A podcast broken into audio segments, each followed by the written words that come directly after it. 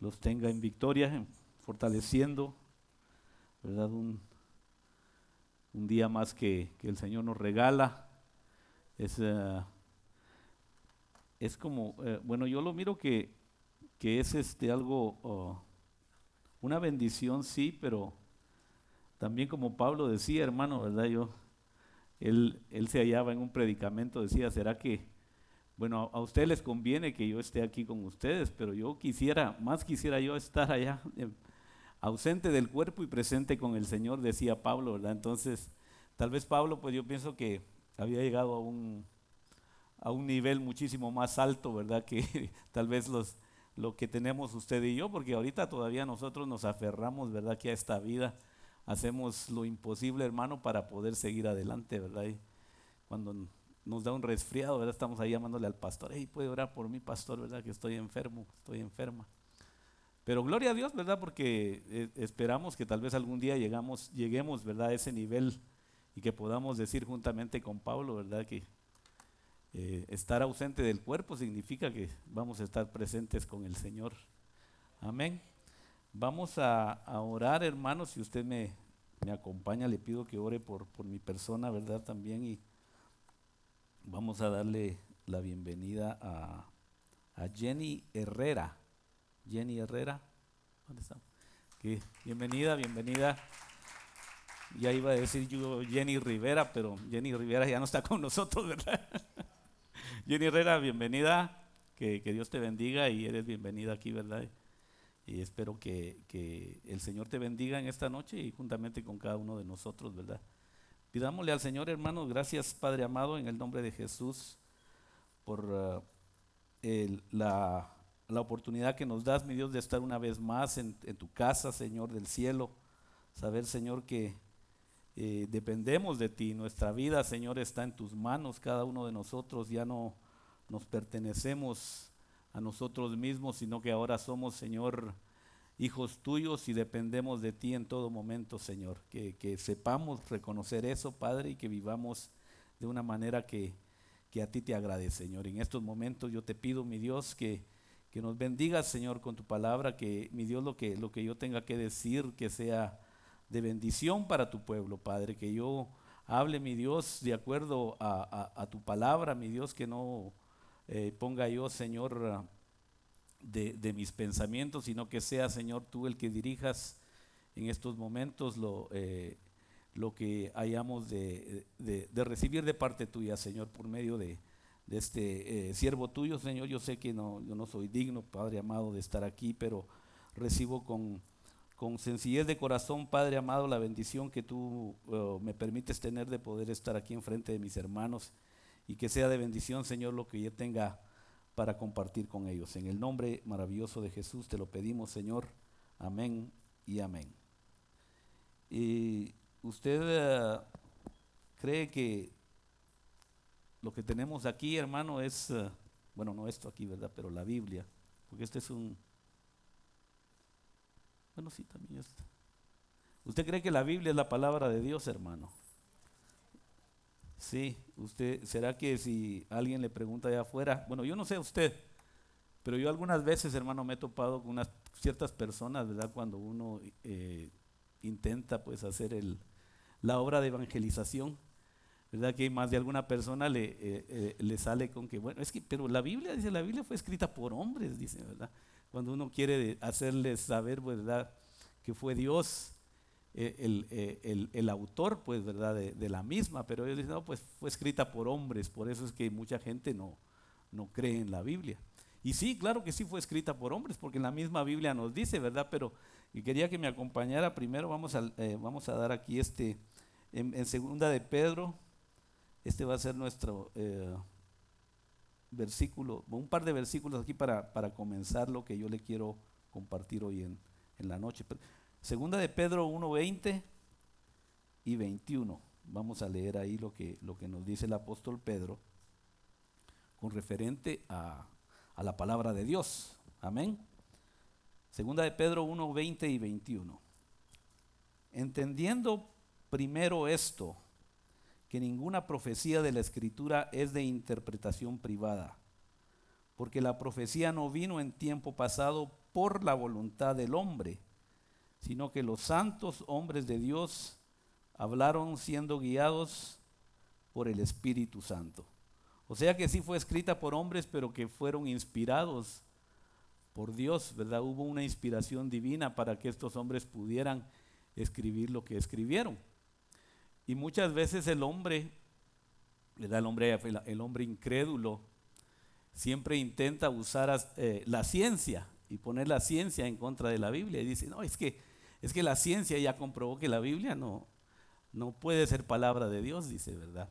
Sin embargo, usted sabe que la ciencia, hermano, conforme va pasando el tiempo, va cambiando, porque no siempre lo, logran ah, entender todo ah, con exactitud. Por ejemplo, yo no sé si usted se acuerda, cuando usted fue a la ¿cuántos eh, aquí fueron a la escuela allá en, nuestros países latinoamericanos? No sé si, bueno, eh, por ejemplo en Guatemala, cuando yo estuve en la primaria y en la secundaria, nos enseñaron, cuando estábamos estudiando historia, que las civilizaciones ah, eh, pasadas, dice que ellos creían que la, que la tierra era plana. ¿Se acuerda usted que les enseñaron eso a ustedes en la escuela también? No sé si eso enseñan también aquí en las escuelas eh, para los jóvenes, ¿verdad? Yo eh, nunca le he preguntado a mi hijo si le enseñaron eso no. Pero había, eh, por mucho tiempo, hermano, muchísimo tiempo, miles de años, ellos creían que la tierra era plana. Inclusive cuando Cristóbal Colón descubrió América, antes de que él viniera aquí, antes de que él hiciera su viaje, él estaba intentando buscar quién le financiara el viaje. Y, mucha gente le decía, pero pues, estás loco, tú te vas a ir navegando y vas a llegar al extremo de la tierra y vas a caer al abismo, le decía mucha gente, ¿verdad? Y no fue hasta que él realizó ese viaje, ¿verdad? Porque pues él quería eh, buscar otra ruta para llegar a las Indias. Y, él no sabía que había otro continente ahí en, medio de Europa y las Indias, ¿verdad? Que eso fue lo que él vino a descubrir. Y hasta que él descubrió eso, hermano, eso fue eh, como un poquito más de, menos de 600 años, hasta fue en 1492 que él llegó a, las tierras de aquí de, América, del continente americano. Eh, año 1492, hace, hace poco, ¿verdad? Comparado con 6.000 años más o menos, ¿verdad? De lo que la Tierra tiene de estar existiendo. Eh, bueno, si es que así usted lo cree, ¿verdad? Yo no sé si usted cree que, que la Tierra tiene miles de millones de años como la, la ciencia lo dice, ¿verdad? Pero eh, fue hace como, como 600 años más o menos, 1492 es cuando él llegó aquí. Y hasta ese punto fue que eh, ya la, gente empezó a, entender que la tierra era redonda. Hermano, pero fíjese que en el libro de Isaías, yo no sé si usted lo ha leído, me acompaña, Isaías 40, 22. Isaías vivió como 750 años antes de Cristo que hubiera sido más de dos mil años antes de que, Cristóbal Colón hiciera su viaje. Pero eh, eh, si Isaías 40, 22, si usted me acompaña ahí, vamos a leer lo que dice ahí, lo que escribió el profeta Isaías 750 años antes de Cristo. Ya lo tiene, sí, amén. Dice, Él, hablando de Dios, Él está sentado sobre el globo de la tierra. Y dice, cuyos moradores son como langostas, y él extiende los cielos como una cortina, los despliega como una tienda para morar. Él está sentado sobre el globo. La palabra en griego dice que, que se puede traducir como la esfera. Hay unas eh, versiones que le llaman la circunferencia de la tierra. O sea, hermanos, que dos mil años antes de que Cristóbal Colón hiciera su viaje, ya Isaías, por inspiración divina, ya había revelado que la tierra era redonda, ¿verdad? ¿Cómo fue que él pudo, pudo saber eso, verdad? Si no, si no, fue Dios que le reveló, el Espíritu Santo le reveló eso, ¿verdad? Porque en esos tiempos todavía no existía la, los viajes al espacio, ¿verdad? No, no, no existía la astronomía moderna, que ahora usted le pregunta a un niño pequeño de escuela, él sabe, ¿verdad?, que la, que la tierra es redonda. Y, pero sin embargo, Isaías 750 años antes de Cristo ya había escrito que era redonda. Entonces, ahí, hermano, podemos ver que hay, eh, eh, y si no fue Dios, si no fue el Espíritu Santo de Dios, ¿cómo iba a adivinar él eso? Pues, ¿verdad? alguna, hablando de, de, la tierra, también usted alguna vez, yo me imagino que también en la escuela le enseñaron que eh, por mucho tiempo mucha gente pensaba que la tierra estaba sostenida en la espalda de cuatro elefantes grandes. Las, ah, civilizaciones orientales eso creían, ¿verdad? Y, decía que cada vez que, eh, cuando había un temblor en la tierra era porque los elefantes se habían sacudido o algo, ¿verdad? Pero viene uno y dice, y entonces, pero ¿y si la tierra está sobre los elefantes? Dice, ¿sobre qué están los elefantes?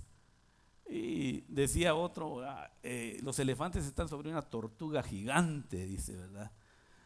Y entonces después tenía que uno preguntar, ¿y la tortuga sobre qué está, verdad? Ah, la tortuga está sobre una serpiente gigante que anda navegando en un espacio sideral, ¿verdad? Y ah, pensaban cada cosa, hermano. Los griegos, yo no sé si usted alguna vez ha oído de Atlas, pero los griegos eh, pensaban que la tierra estaba sostenida en los hombros de un titán que se llamaba Atlas, ¿verdad? Los griegos que eran filósofos, ¿verdad? Que se la llevaban de muy sabios y todo eso, lo, lo que ellos pensaban, pues. Sin embargo, hermano, el libro de Job, si usted quiere buscar ahí en, el, capítulo 26 del libro de Job, el, eh, versículo 7, mire lo, que dice Job bajo revelación divina una vez más, ¿verdad? Porque esto no lo escribió él porque una vez ah, andaba tal vez él sin, sin nada que hacer y dijo, vamos a empezar a trabajar, a, escribir aquí algo, un cuento o algo, ¿verdad? Mire lo que dice Job, capítulo 26 y versículo 7, hermano. Job eh, vivió eh, como tres mil años atrás, más o menos, como eh, mil años antes de Cristo, hermano. Y mire lo que escribió Job bajo la inspiración del Espíritu Santo. Dice, Él extiende el norte sobre vacío y cuelga la tierra sobre la nada. ¿Cómo sabía Job eso, hermano? ¿Será que el Señor lo llevó a Job? Yo no sé si. Una vez escuché a alguien hablar acerca de los, de los astronautas bíblicos. Y, citaba a Job como que él había sido un astronauta, porque tal vez el Señor lo sacó, dice, va y le enseñó cómo la Tierra estaba así colgada en el espacio. Usted sabe que la Tierra está suspendida en el espacio, hermano. Y los científicos no entienden cómo es que se mantiene ahí, pues y, yo no sé qué, tanto ha, ha, escuchado usted o ha leído algo, pero yo he leído algo que ellos teorizan que hay una, eh, ellos le llaman eh, antimateria negra, le llaman ellos, que es casi todo lo que, lo, lo, que ellos salen con eso cada vez que tienen que explicar algo que no, que no les da la cabeza para poder explicar, ¿verdad? Entonces, ah, es que es una antimateria la que hace que, que la materia no caiga y que no sé qué, que no sé cuánto. Pero Job, hermano, ¿cómo, ¿cómo, fue que Job sabía? Pues, ¿verdad? Si usted eh, no puede dar otra explicación más que inspiración divina. Fue Dios el, que, el que le enseñó a él, pues, ¿verdad? No, no sé si le enseñó, pero él, le, dirigió a que escribiera esto. Es, es increíble el, el libro de Job, porque el libro de Job tiene muchas... Usted sabe que la Biblia no es un libro de ciencias. No es un libro para enseñar ciencia, pero todo lo que, lo que habla acerca de la ciencia es verdad. Y, poco a poco la, ciencia va corroborando lo, que la Biblia dice. Aquí, por eh, las civilizaciones orientales, le digo, hay civilizaciones orientales que teorizan tantas cosas. Y luego salen los, los griegos también que se la llevan de muy sabios, ¿verdad? Hasta la misma palabra habla de que, los, griegos buscan sabiduría y, los judíos buscan señales, ¿verdad? Pero, y por ejemplo, hablando de los griegos, en el año 50, 150 antes de Cristo hubo un, astrónomo, uno de los primeros astrónomos, eh, que era un griego, él se llamaba Hiparco, y dice que él una vez se le ocurrió que él iba a contar las estrellas. Y dice que, bueno, sacó su lápiz y papel y empezó a contar. contó 1022 estrellas. Y por más de 250 años, hermano, nadie cuestionó eso. Todos pensaron, bueno, sí, pues, si él las contó, pues ah, eso ha de ser, 1022 estrellas. 250 años después, en el, segundo, principios del segundo siglo, apareció otro astrónomo griego eh, de nombre Ptolomeo, que dice que pues él dijo, no, pues voy a ver si, si este Hiparco estaba cierto, yo también voy a contar las estrellas. Y él empezó a contar y cuando terminó, dice, ah, yo conté 1026, aquel estaba equivocado por cuatro, yo encontré cuatro más. y eso era ciencia, hermano, eso, eso eh, lo veían como ciencia y eso duró 1300 años, hermano, antes de que alguien más llegara y, dijera, pues vamos a ver si es cierto. Y, como más o menos en, el, eh, los 1500, principios de 1500, el astrónomo, eh, astrónomo italiano Galileo Galilei dice que apuntó un telescopio, los primeros telescopios que, estaban siendo hechos por el hombre. Y dice que él apuntó el telescopio a los cielos y quedó sorprendido, ¿verdad? Porque además de lo, de lo que veíamos nosotros a simple vista, dice que él pudo ver muchísimas estrellas más y, era una gran cantidad que no, no, la podía, no, la podía, no las podía contar, ¿verdad? ni se atrevió a contarlas, hermano. Y ahora, hoy en día, ¿verdad? Después de, de, lo que nosotros conocemos de, de, la astronomía, usted sabe que el hombre ha inventado una cantidad enorme de cosas, ¿verdad? Y uno de los telescopios que, que está en órbita, el, el, telescopio Hubble, ¿verdad? Que tiene una potencia miles de veces más que los, los los telescopios de la antigüedad. Ahora usted le pregunta a un astrónomo, hermano, ¿cuántas estrellas hay en, el cielo? Y el astrónomo, si es honesto, le va a decir, yo no sé, ¿verdad? Porque en realidad no saben. Los cálculos que tienen, hermano, dice que hay por lo menos 10 veces más estrellas de lo que hay granos de arena en todos los desiertos y las playas de la tierra, hermano. 10 veces más. Imagínense. Yo no sé este, si alguna vez usted se siente eh, aburrido, tal vez salga allá afuera y no vaya a la playa porque la playa está muy lejos, pero allá al desierto agarra un puñado de arena y lo lleva allá a la, mesa de su casa y empieza a contar granito por granito. A ver si llega a contar todo lo, lo que solamente el puño suyo puede llevar, ¿verdad? Yo pienso que se va a aburrir más, ¿verdad? Pero fíjese que la Biblia, una vez más, ahora en, el libro de Jeremías, mire si usted me acompaña, Jeremías 33, 22.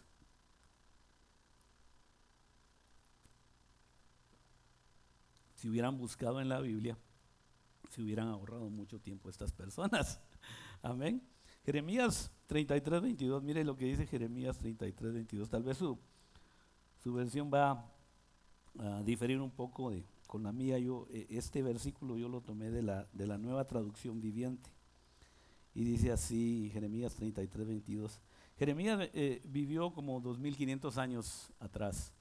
Fue más o menos con el año 500 antes de Cristo que él estaba eh, eh, viviendo y estaba pues escribiendo ¿verdad? su libro, el libro de Jeremías. Y dice así, mire, y así como no se pueden contar las estrellas de los cielos, ni se pueden medir la arena a la orilla del mar. Así multiplicaré los descendientes de mi siervo David y de los levitas que ministran ante mí. 500 años antes de Cristo ya Jeremías sabía que, que las estrellas no podían, no se podían contar, eran demasiadas, hermano, ¿verdad? Una vez más, por medio del Espíritu Santo fue que este hombre pues estaba escribiendo, ¿verdad? En esos tiempos, hermano, no, no había una ciencia, pues, ¿verdad? Así como la que nosotros ahora tenemos. Él no tenía ni idea de lo que estaba más allá, pues, ¿verdad? Todo aquello que, Dios mismo había creado, hermano. Y mire qué tremendo, pues, ¿verdad? Porque ustedes, ¿verdad? Se cansaría si empieza a, a, contar granito por granito, ¿verdad? De un puñado de arena. Pero mire, la Biblia dice que Dios le tiene nombre a cada una de esas estrellas, hermano. Imagínese qué grande es su Dios. No sé si da gloria a usted a Dios por eso, ¿verdad? Ese, ese Dios maravilloso que tenemos y es el, el Dios nuestro, Él es nuestro Padre, amén. Él es el que ha inspirado a estos hombres a escribir eh, y eso, eso nos puede dar, a dar nosotros la seguridad de que esta es la palabra de Dios. Amén. Eh, hablando, pues sigamos, eh, voy a seguirle a darles unos ejemplos aquí también, ¿verdad? Que yo sé que hay, hay una gran cantidad de, ejemplos en, en, la Biblia, hermano. El, libro de Job en el, en, el capítulo 38, ah, si usted lo, se pone a estudiarlo de veras, va, a encontrar muchos, muchos, ah, ah, muchos hechos científicos que, que, ahí se mencionan, pues, ¿verdad? Y muchas veces también uno también necesita un poco tal vez de, eh, de estudio para poder eh, entender bien lo que, lo que se está hablando ahí. Pero ah, hablando ahora ya de tal vez de la biología, hablar un poquito de la biología. Usted sabe que eh, la sangre en el cuerpo humano, ¿verdad? Es, eh, es vital para nuestra sobrevivencia, ¿verdad? Usted sabe que, fíjese que ah, no fue hasta como en, el año 1615 más o menos que eh, un doctor inglés descubrió que la sangre eh, circula en nuestro cuerpo, ¿verdad? Y así poco a poco han venido estudiando la sangre y hoy en día pues ya saben que, que la sangre es, eh, eh, si usted se desangra, usted se muere, ¿verdad? La sangre, hermano, la sangre lleva oxígeno, lleva, nutrientes a, los pulmones, a, a, los tejidos que tiene uno en todo el cuerpo, lleva también eh, la sangre tiene eh, la característica de que si usted se corta, ¿verdad?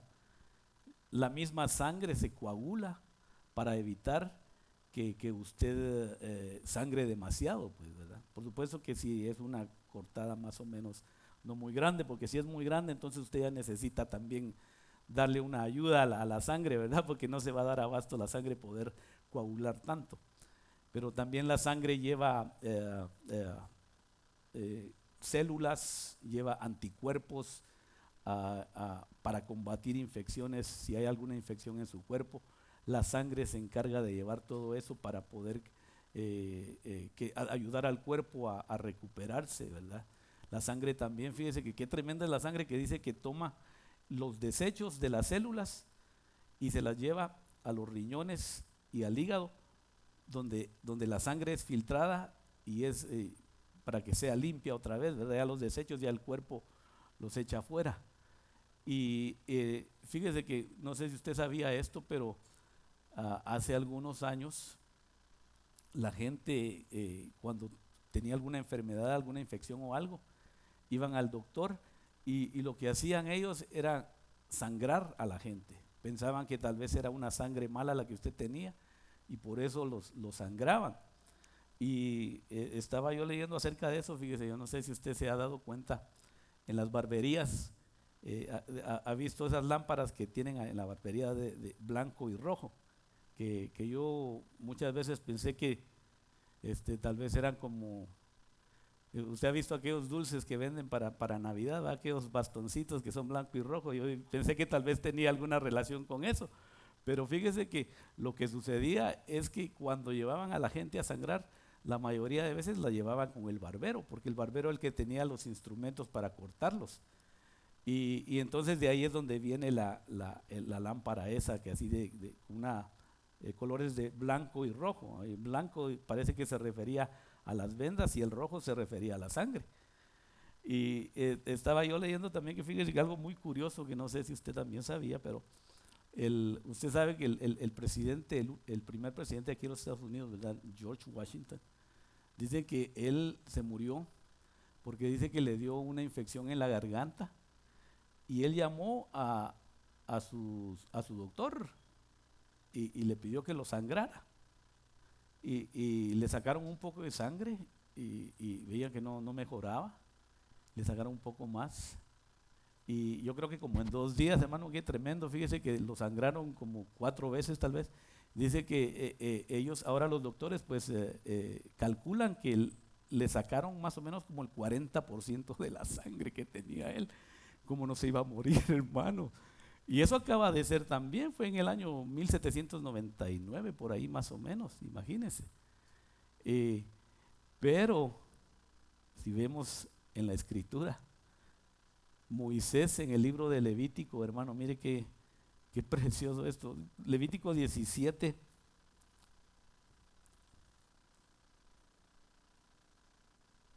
Eh, versículo 14. Mire lo que eh, escribió ahí Moisés bajo la inspiración del Espíritu una vez más, pues. Levítico 17, 14. Lo tenemos, sí, amén. Dice, porque la vida de toda carne es su sangre. Por eso he dicho a los hijos de Israel, no comeréis la sangre de ninguna carne, porque la vida de toda carne es su sangre. Todo el que la coma será excluido. Imagínense, antes, hermanos, decían, llevaban a la persona enferma y cuando se moría, seguro la gente decía, hicimos todo lo posible, le sacamos lo más sangre posible que pudimos y aún así se murió, ¿verdad? Pero ya Moisés, hermano, miles de años atrás, tres mil años atrás tal vez, ya él le había escrito que la vida, nuestra vida está en la sangre, pues, ¿verdad? Todo lo que, lo que la, sangre hace, pues ahora si usted va al hospital, le ponen sangre, ¿verdad? Cuando hacen alguna intervención en usted le tienen que poner sangre porque tienen que reemplazarle la, que sale cuando le hacen las ah, incisiones, pues, ¿verdad? Pero eh, así es la ciencia, pues, ¿verdad? Yo, eso es lo que quiero que, vaya viendo usted, que la ciencia, pues, es algo que eh, va, ahí sí cabe eh, usar la, palabra evolución, porque la, ciencia va evoluyendo, pues, ¿verdad? Y, y así poco a poco se va, va alcanzando lo que la Biblia dice, pues lo que la Biblia uh, asevera. En, en, el siglo XIV, no sé si usted alguna vez oyó hablar de, de, la peste bubónica, o la, la, peste negra también parece que le llamaban, ¿verdad? Que fue una enfermedad, una, eh, la primer pandemia, hermano, ¿verdad? Que sucedió en, en los tiempos actuales, pues y dice que eh, esta peste bubónica mató como de entre 70 a 200 millones de personas en, el área aquella de, Europa, parte de Asia y parte del norte de África también, ¿verdad?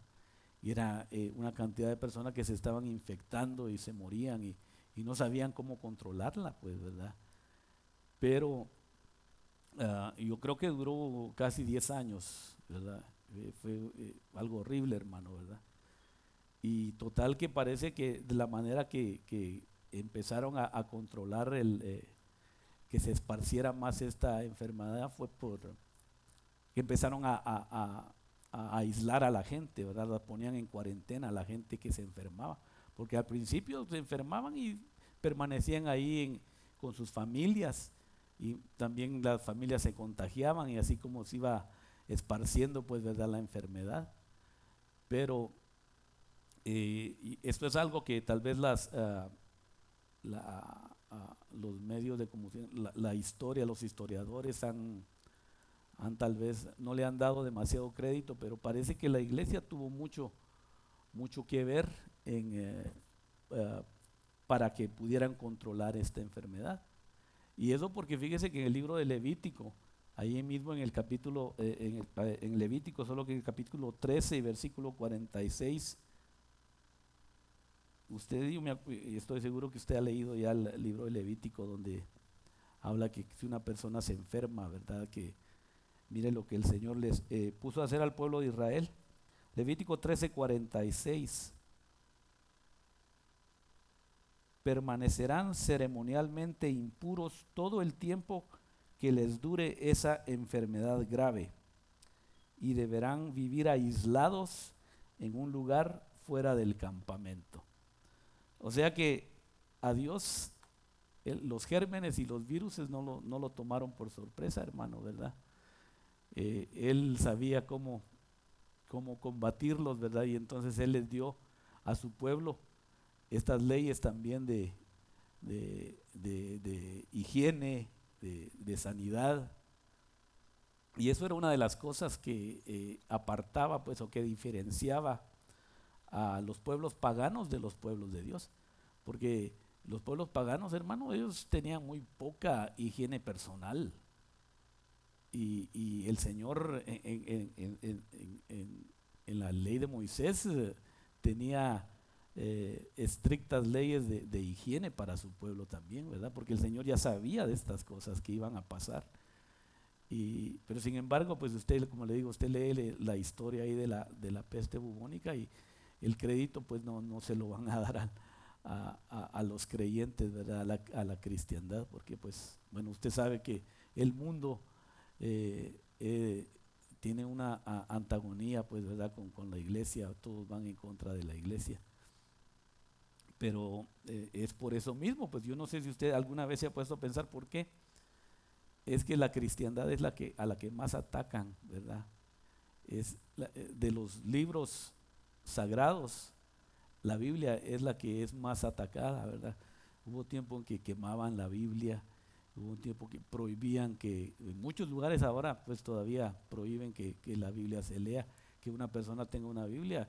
En esos lugares musulmanes es, una sentencia de muerte muchas veces para, para la persona que tenga la Biblia. Usted no ve a, a la gente que persigue a las personas que tengan tal vez al, eh, eh, al Popol Vuh. ¿Usted sabe cuál es el Popol Vuh? Sí, conoce el Popol Vuh, es es un, libro sagrado de, los mayas. Eh, el Tripitaka de, Buda. Ese, tampoco andan persiguiendo a la gente que anda, anda leyendo esas cosas, pues es más que todo la Biblia, ¿verdad? Pero, pues, eh, y, pero y es por eso también, ¿verdad? Porque la Biblia, pues, eh, la palabra de Dios, hermano, confronta al hombre. mucha gente dice, ah, es que la Biblia se contradice. Lo que pasa es que la Biblia lo que hace es contradecirlos a ellos, ¿verdad? Entonces por eso es que no, no, no les gusta la Biblia, ¿verdad? La Biblia, el, la Biblia en realidad, hermano, no es, eh, es, no es un libro, tanto así que un libro que usted lee, sino que la Biblia lo lee a uno. Dice que eh, la Biblia, eh, la palabra de Dios es viva y eficaz más cortante que una espada de dos filos, ¿verdad? que penetra hasta los, hasta los huesos, divide el, divide la, el alma y el espíritu y, y discierne los pensamientos del corazón humano. La Biblia eh, eh, es lo que hace con el hombre, pues, ¿verdad? cuando el hombre lee esto, hermanos, es como que le estuviera cortando el corazón, ¿verdad? Es tremendo eh, la, palabra, el poder de la palabra de Dios, hermano, ¿verdad? Que, que, lo, lo, trae a uno a, a, esa... Porque fue la palabra de Dios la que nos hizo a usted y a mí, hermano, poder eh, estar aquí, poder llegar a, conocer a Dios por medio de la, de la palabra de Dios fue. otra de las cosas que nosotros podemos y de las que estamos seguros de que que nos, nos habla de, la veracidad de la palabra de Dios, es la profecía que, la, Biblia, eh, la Biblia habla, la Biblia, eh, eh, los eruditos dicen que la Biblia es, un tercio de la Biblia es profecía. Y hablando de la profecía, usted sabe que, que Cristo, dice que cuando Cristo murió en la cruz del Calvario, y en ese momento, dice que se cumplieron, bueno, en toda su vida también, ¿verdad? Toda la vida que él vivió, se cumplieron más de 300 profecías que se habían escrito acerca de él en la, Biblia, hermano. Y, eso no sucede con, un libro que fue escrito nada más por, por hombres, ¿verdad? Tuvo que haber una revelación divina para que eso pudiera llegar a ser. Más de 300 profecías, hermano. Mucha gente que ha querido decir, ah, no, es que él, él se las ingenió para llenar esas profecías, dice. Pero fíjese que una gran mayoría de las profecías las, las, ah, las cumplieron muchos de sus enemigos. Por ejemplo, cuando, eh, cuando lo crucificaron no, no, no, no, fueron amigos de él que decidieron crucificarlo, fueron los, los enemigos de Dios, ¿verdad? Los enemigos de él que no, no lo querían como, como rey, ¿verdad? Y, hermano, yo no, yo no entiendo, de veras, este, eh, lo que habla Pablo ahí acerca de la, la ceguez que tiene el pueblo, de, pueblo judío, ¿verdad? porque ellos, los que eh, crucificaron a nuestro Señor Jesucristo, fueron los mismos religiosos, los, los escribas, los, los, fariseos y los saduceos, aquellos que supuestamente tenían conocimiento de la palabra, ¿verdad? Y ellos, hermano, sabían de todas esas profecías que estaban ahí en, el Antiguo Testamento.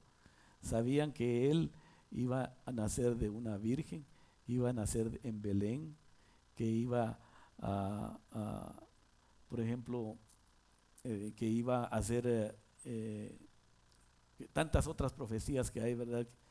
Que, iba a llegar al templo y, que iba a, voltear las mesas de los cambistas. Todo eso, hermano, estaba escrito en el Antiguo Testamento. Y, sin embargo ellos, eh, esa ceguera que tenían, ese odio que tenían en contra de Dios, ellos mismos fueron los que llenaron muchas de esas profecías, hicieron que esas profecías se cumplieran, ¿verdad? En el Antiguo Testamento está que él iba a ser vendido por 30 monedas de plata. Y eso fue lo que ellos le ofrecieron a Judas. En el Antiguo Testamento estaba eh, la profecía de que él iba a ser traicionado por un, uno que estaba cerca de él, pues era un amigo de él. Y eso ellos no lo vieron, hermano, como que no lo vieron? Estaba enfrente de ellos y no lo pudieron ver. En, eh, en, el Antiguo Testamento está la profecía que él tenía que, que iban a nacer en Belén, ¿verdad? Usted se acuerda que Nerón, no, no, no fue Nerón que, Nerón fue no, Herodes, sí, perdón, Herodes, ya Nerón es el, el César que mató a, Pablo. Pero Herodes dice que mandó matar a todos los, a todos los niños menores de dos años, ¿verdad? Y porque no quería él otro rey, ¿verdad? Ese Herodes, hermano, yo no sé si usted alguna vez tiene la oportunidad de, estudiar acerca de, este Herodes. Eh, bueno, Herodes, hay varios Herodes en la Biblia, hermano, ¿verdad? Pero este, pues, el que, que mandó matar a los, a, los, a los niños era un sangriento que era tremendo. Dice que mató hasta a su, propia mamá, la, la, mandó a matar. Mandó matar a los hijos, hermano, porque dice que eh, alguien le, le, dijo, bueno, eh, eh, tus hijos, uno de ellos va a heredar tu trono. y se los fue a quebrar a todos, hermano, ¿verdad? Que no, él tenía un hambre de poder, ¿verdad? Que pero fueron tantas las profecías, hermano, que, el Señor llenó. alguien por ahí dice que hizo un cálculo, que solamente tomando ocho profecías, dice, ¿cuáles son las, ah, eh, las probabilidades de que alguien haya podido llenar solo ocho de esas profecías? Y dice que eh, las probabilidades es una en, en uno elevado a la 17 potencia que es un 1 con 17 ceros, ¿verdad? Para, para ganar la, lotería, creo que le llaman Powerball aquí, dice que usted tiene una, una probabilidad en 300 millones, que son, es un 3 con, eh, ver, 6, 8 ceros, con 8 ceros. Ahora imagínese una probabilidad en una a la 17 potencia, ¿verdad? Con 17 ceros seguidos. Eso es increíble. Y esos son solo 8. Son solo 8.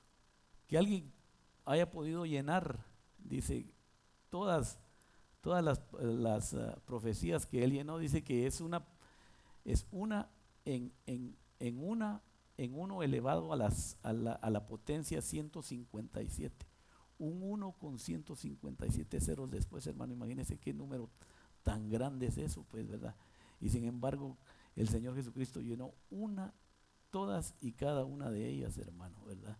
O sea que si eso no, no, no es por revelación, esto, si esto no es la, la, palabra de Dios, ¿verdad? Entonces, ¿cómo puede uno explicar eso? ¿Cómo puede alguien decir, eh, ah, pues, la Biblia esa fue escrita por hombres? No, hermano, esto, hay, hay unas sobrenaturalidad aquí en esto, pues, ¿verdad? Algo que está más allá de, lo que la ciencia puede explicar, algo que está muchísimo más allá de lo que usted y yo podemos imaginarnos. La palabra de Dios, usted tiene que estar seguro, hermano, que, que es la palabra de Dios. Usted no puede dudar que no sea la palabra de Dios. ¿Qué tan importante es la palabra de Dios para usted y para mí?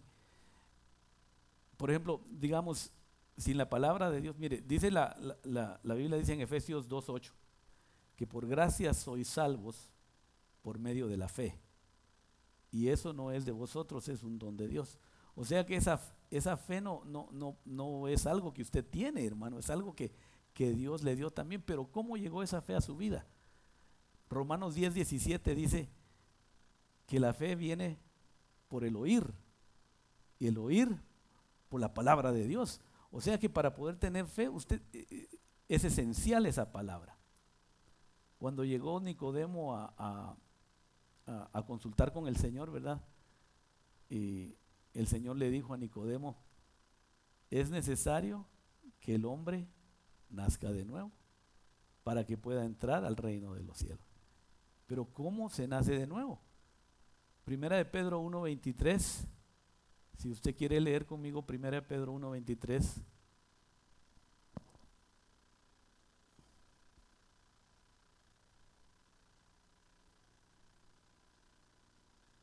Gloria a Dios, usted se está gozando, hermano.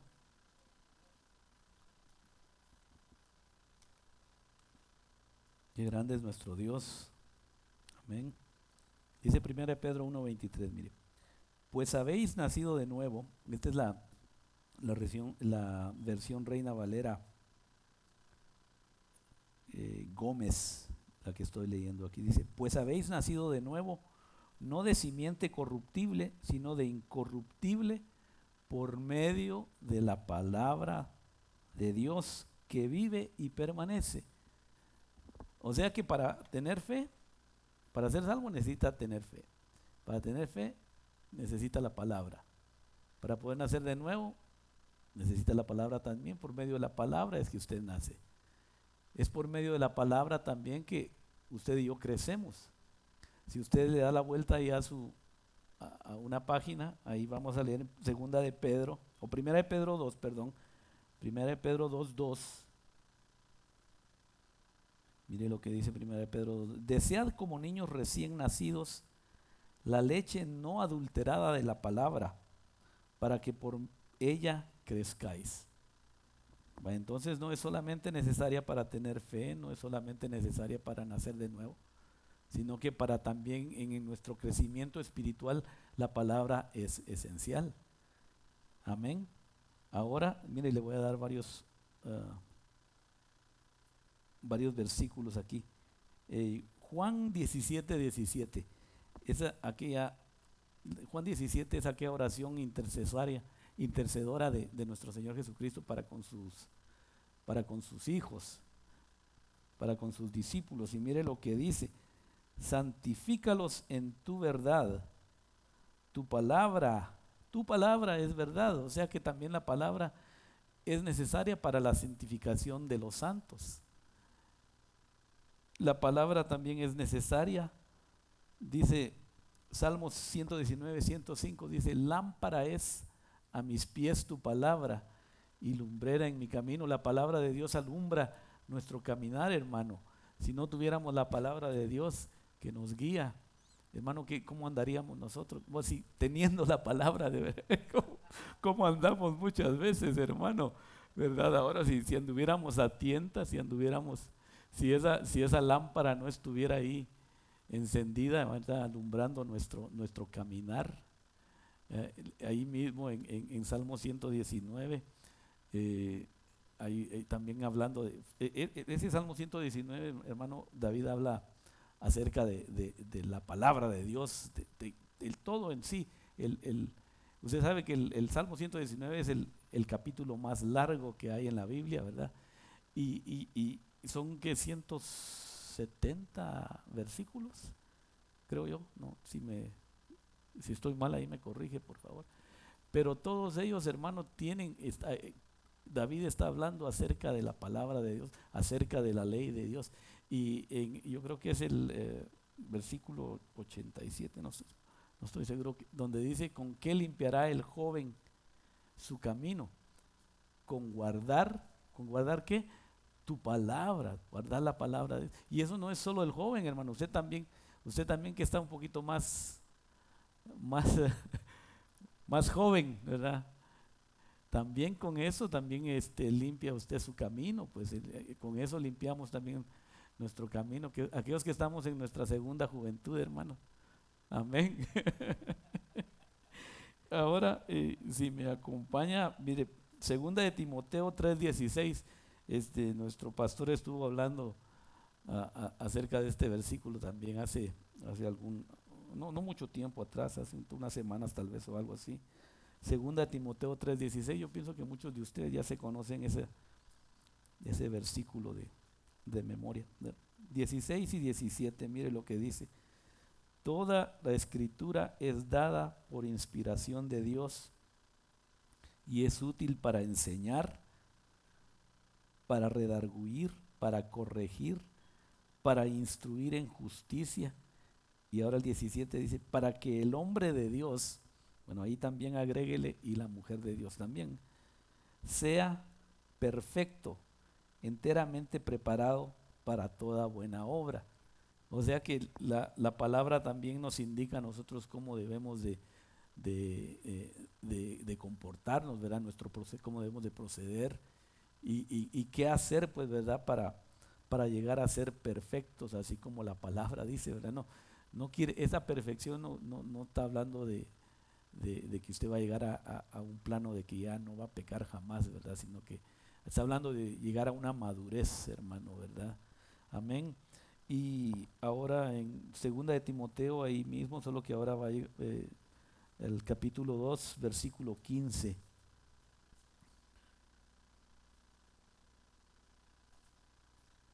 Segunda de Timoteo 2.15.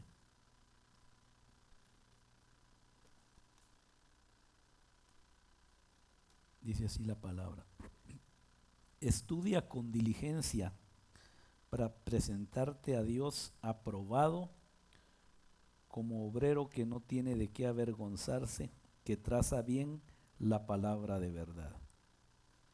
O sea que también la palabra es esencial, hermano, para, para poder, porque nos va a hacer poder presentarnos delante de Dios aprobados, ¿verdad? Es, eh, la palabra de Dios es eh, esencial en la vida del cristiano, pues, ¿verdad? Porque es la que nos, desde el principio, hermano, desde inclusive antes de que nosotros fuéramos cristianos, ya la palabra de Dios tenía que estar obrando en nosotros para poder llegar a, ser cristianos. Y ahora ya que estamos aquí adentro, hermano, ahora la guía que tenemos, pues, ¿verdad? La palabra de Dios y, es responsabilidad suya, responsabilidad mía, estudiarla diligentemente, como dice aquí, pues, ¿verdad? Para para que podamos algún día, cuando nos tengamos que presentar delante de Dios, porque eso, cada uno de nosotros tiene una cita divina, hermano. Cada uno de nosotros vamos a tener que estar delante de, Dios un día, ¿verdad? Y para que en ese día, hermano, el Señor le pueda, bueno, yo anhelo y, deseo, hermano, poder escuchar que el Señor me diga, bien hecho, buen siervo fiel, ¿verdad? entra en el gozo de tu Señor, ¿verdad? Qué precioso sería eso, hermano, ¿verdad? Y, y ese es mi anhelo, mi deseo, pues, ¿verdad? Y, yo sé que también es el suyo, ¿verdad? Que poder llegar también a ese, ese momento que el Señor lo, nos, nos, vaya a recompensar, ¿verdad? Mire qué bueno es nuestro Dios, hermano. Yo no sé si usted se ha puesto a pensar que además de, de, de, que nos haya rescatado, hermano, de, lo que usted y yo merecíamos, por su gracia Él nos da ahora esto que, que no merecíamos, ¿verdad? Nos da la vida eterna. Y además de eso, ahora también Él, Él promete darnos recompensas, pues. Dependiendo de cómo anduvimos y estamos andando ahora, pues mientras estamos en, en este cuerpo. Es, eh, es precioso porque fíjese que en el en, las, en las clases, de, en las reuniones de Zoom que tenemos, eh, eh, estábamos viendo la, ah, estamos viendo ahorita la, la, epístola a los Corintios, la primera epístola a los Corintios, la primera carta a los Corintios. Y hace un par de semanas todavía estábamos estudiando el, el, el capítulo 3, ¿verdad? Yo no sé si ustedes han leído el capítulo 3, ha estudiado el capítulo 3 donde habla acerca de, de, cómo cada uno sobreedifica sobre el fundamento, ¿verdad? Que, que ya está puesto, que es el Señor Jesucristo, ¿verdad? Y ahí el capítulo 3 habla acerca de, de cómo eh, va a haber gente que va a edificar con oro, plata y piedras preciosas, ¿verdad?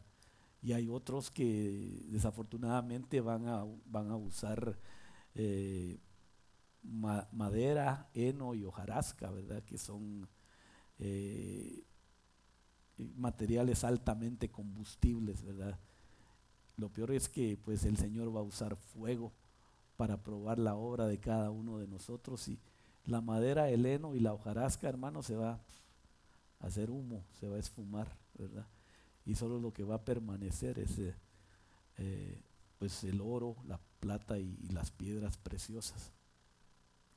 Pero el Señor no nos, no nos, ha dejado solos, pues nos ha dejado su palabra, nos ha dejado aquí eh, el instrumento necesario para que sepamos nosotros cómo, cómo edificar, pues, ¿verdad? Ahí está, hermano, todo lo que usted y yo necesitamos para, para poder hacer una, una, buena labor. Y el momento que nos toque darle cuentas a Él, vamos a, como decía ahí en, Timoteo, que no vamos a tener nada de qué avergonzarnos, ¿verdad? Porque Él nos ha, dado esta palabra, hermano, ¿verdad? Que es viva y eficaz. Y yo lo, lo invito, hermano, que, que, que, forme parte de, del grupo ese que los, los días lunes y, y, miércoles nosotros este, tenemos ese, esa reunión de Zoom. Y es como, como, una hora más o menos de ocho y media, nueve y media, no, no es mucho realmente, ¿verdad? Yo pienso que no. Para, para darle al Señor, hermano, ¿verdad?